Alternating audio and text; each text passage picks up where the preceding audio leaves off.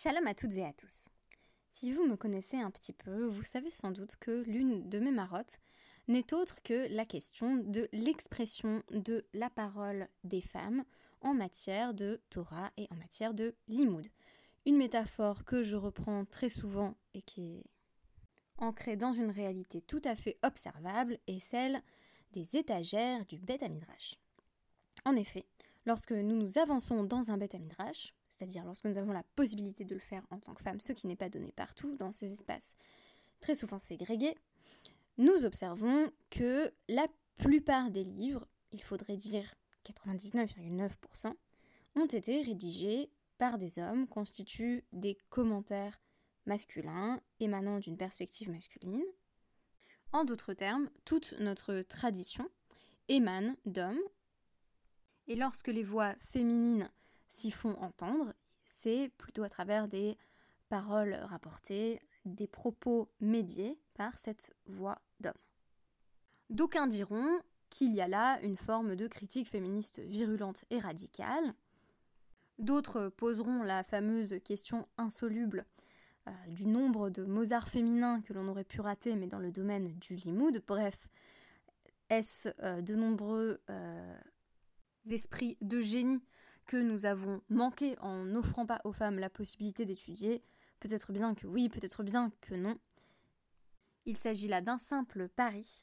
La seule question qui, à mon sens, vaille la peine d'être posée, c'est ce qu'il nous revient de faire à présent et, pour reprendre ma métaphore, remplir les étagères du bêta midrash, c'est-à-dire produire notre propre commentaire, produire nos propres écrits. Alors ce n'est pas par l'écrit que je suis en train d'essayer d'apporter ma petite, petite pierre à l'édifice, mais plutôt à travers ces podcasts.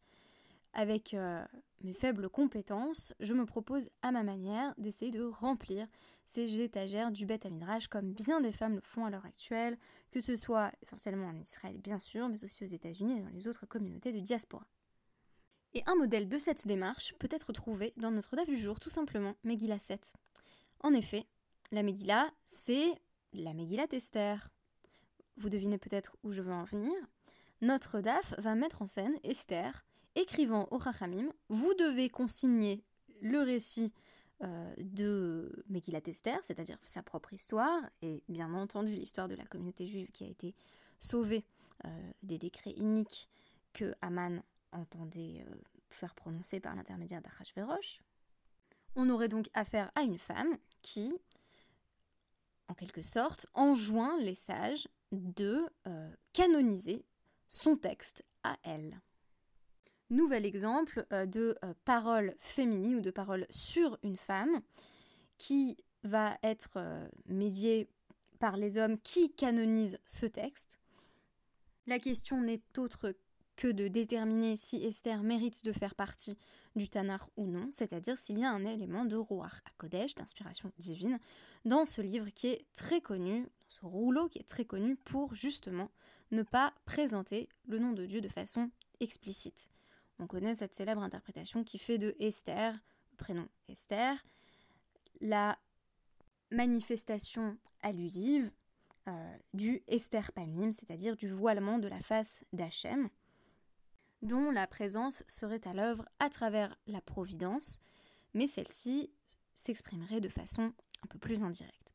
C'est pourquoi j'ai choisi comme référence du jour les heures et malheurs de la fameuse Moll Flanders ou Mémoire et aventure de Mademoiselle Moll Flanders écrit par elle-même, puisqu'il s'agit euh, d'un célèbre roman de Daniel Defoe, plus connu pour Robinson Crusoe, qui est paru en 1722, et qui est un récit de femme.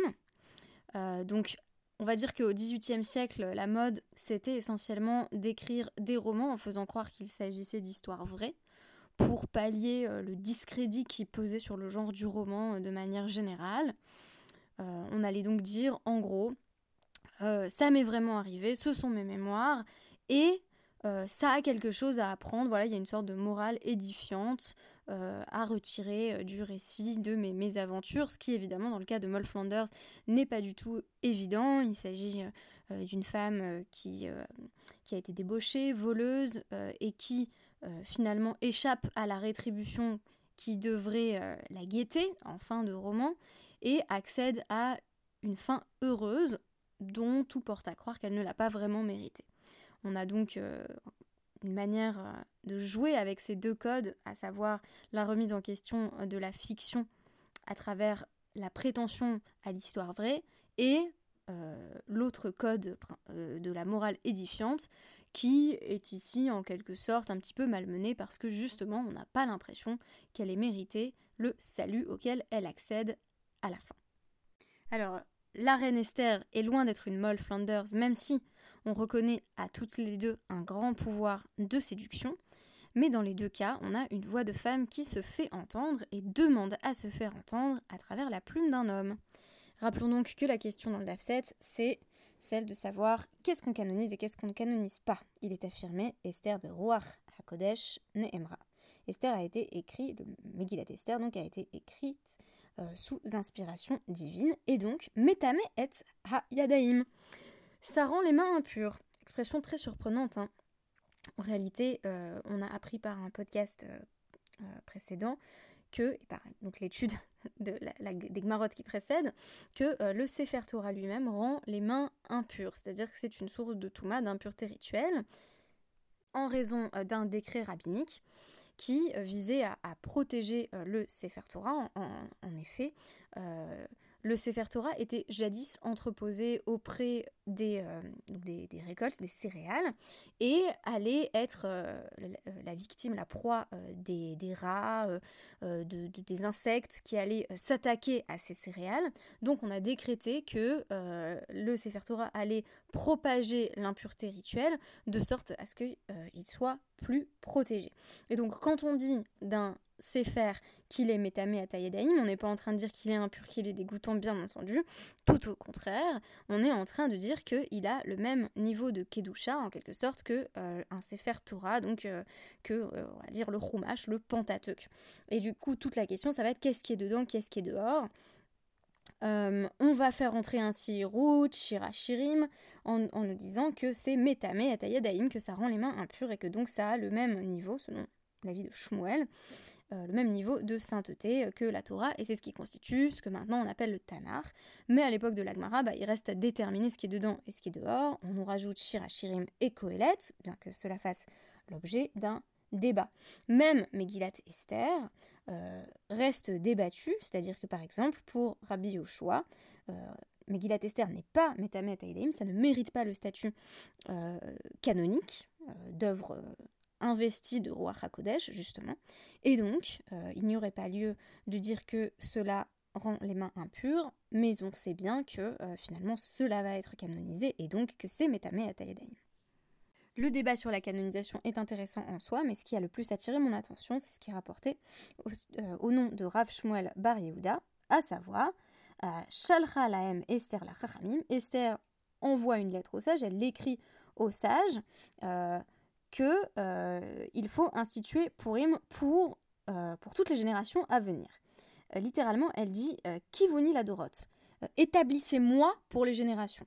En gros, elle dit rendez-moi célèbre. bien entendu, il ne s'agit pas d'une revendication narcissique. je vous renvoie d'ailleurs sur la figure d'Esther qui est très ambiguë, très intéressante à mon podcast intitulé donc Dafyomi, la biche et la louve. Quoi qu'il en soit, ici on a un désir affirmé de passer à la postérité. Euh, mais qui va passer par le récit euh, de la Megillat Esther, c'est-à-dire comment Esther a bien entendu sauvé la communauté. Et alors, il lui répond, euh, lui répond, pardon, ce qui est assez intéressant, Kina at me oreret alenu leven haumot. Tu vas attirer sur nous la haine des autres nations. C'est-à-dire que quand on va lire Megillat Esther, on va se dire, eh bien dis donc, les juifs sont sacrément belliqueux parce qu'à la fin, et, ils assassinent férocement euh, tous ceux qui leur avaient euh, voulu du mal. Et ça, c'est une difficulté que j'ai effectivement souvent rencontrée dans l'explication de la Megillah à mes amis non juifs. C'est des réactions qu'on a très souvent à savoir, mais elle est horrible cette fin. Pourquoi on peut pas dire simplement la communauté a été sauvée? Pourquoi est-ce qu'on est obligé de se délecter du récit euh, des massacres de dire ils en ont tué tant et tant et tant? Euh, si on est dans une situation où on est dominé euh, par des non-juifs, euh, c'est non seulement un peu difficile au niveau de la sensibilité, c'est carrément dangereux de se représenter comme étant voilà dans une victoire militaire où on massacre justement des non-juifs. Elle leur répond ani al hayamim le malche madai ou faras.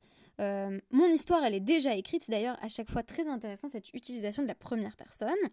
Euh, mon histoire, elle est déjà écrite dans les chroniques des rois Mèdes et Perses. C'est-à-dire tout le monde sait déjà ce qui s'est passé dans l'histoire de Purim. Donc, vous n'allez pas plus vous faire détester en canonisant ce qui nous est arrivé, nous, la communauté de Shushan, ainsi que les autres médinotes, puisque la chose est déjà connue très intéressant cette négociation d'Esther pour être canonisée, pour voir son histoire consignée dans euh, le Tanar. Si on pense à une autre figure euh, héroïque euh, comme Yehudit, on constate que l'histoire de Yehudit n'a précisément pas accédé à ce statut canonique, n'est pas Metame et autre héroïne dont les exploits ne seront pas relatés dans le Tanar. Deuxième élément de négociation, on nous rapporte cette fois-ci au nom de Rabbi Yonatan, euh, que euh, Esther avait euh, là encore demandé à être à voir son, récit être transmis aux générations. Donc de nouveau, on a Kidvuni la Dorot, mais cette fois-ci, ils répondent Hallo, Khatafti lecha shalishim. Est-ce que c'est pas déjà écrit trois fois? Alors, on va comprendre à l'aide des commentaires que ce pasouk tiré de Michelet 22-20 fait allusion au fait que ce qui est déjà écrit trois fois, c'est la guerre euh, que Amalek livre à Israël. Alors, on nous dit euh, Shlishim vélo, vélo ribem. En gros, on nous l'a dit trois fois, c'est pas la peine de nous le dire une quatrième. Ça veut dire quoi? Ça veut dire qu'il y a euh, déjà dans le Tanar trois mentions de la guerre entre Israël et Amalek.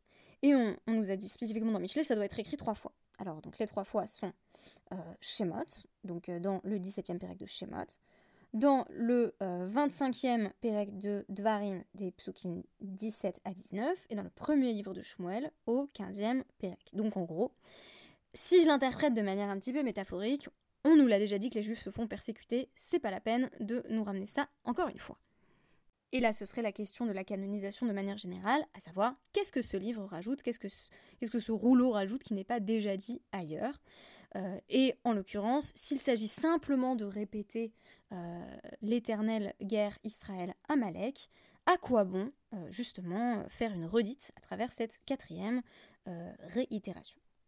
Et donc on, nous suggère à ce moment-là que les sages n'avaient pas canonisé Megillat Esther jusqu'à lire un pasouk tiré cette fois-ci donc de Shemot 17-14 qui dit Ktovzot Zikaron ba Sefer qui est précisément un pasouk au sujet de la nécessité euh, de détruire le souvenir d'Amalek, euh, de supprimer le souvenir d'Amalek. On nous dit donc euh, écris ceci en tant que souvenir dans le livre et fais-le entendre aux oreilles de Yehoshua.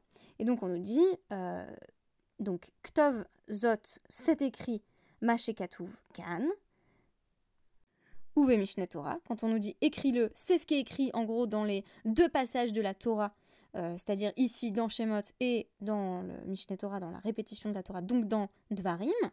En gros, euh, on nous parle de l'histoire d'Amalek deux fois dans cet écrit-là, c'est-à-dire la Torah, au sens les cinq livres. Zikaron Maché Katuv Ben Nevim, on nous avait dit que euh, c'était écrit aussi dans Shmuel, ça c'est le souvenir. Et bah c'est faire Maché Katuv Ba Megillah.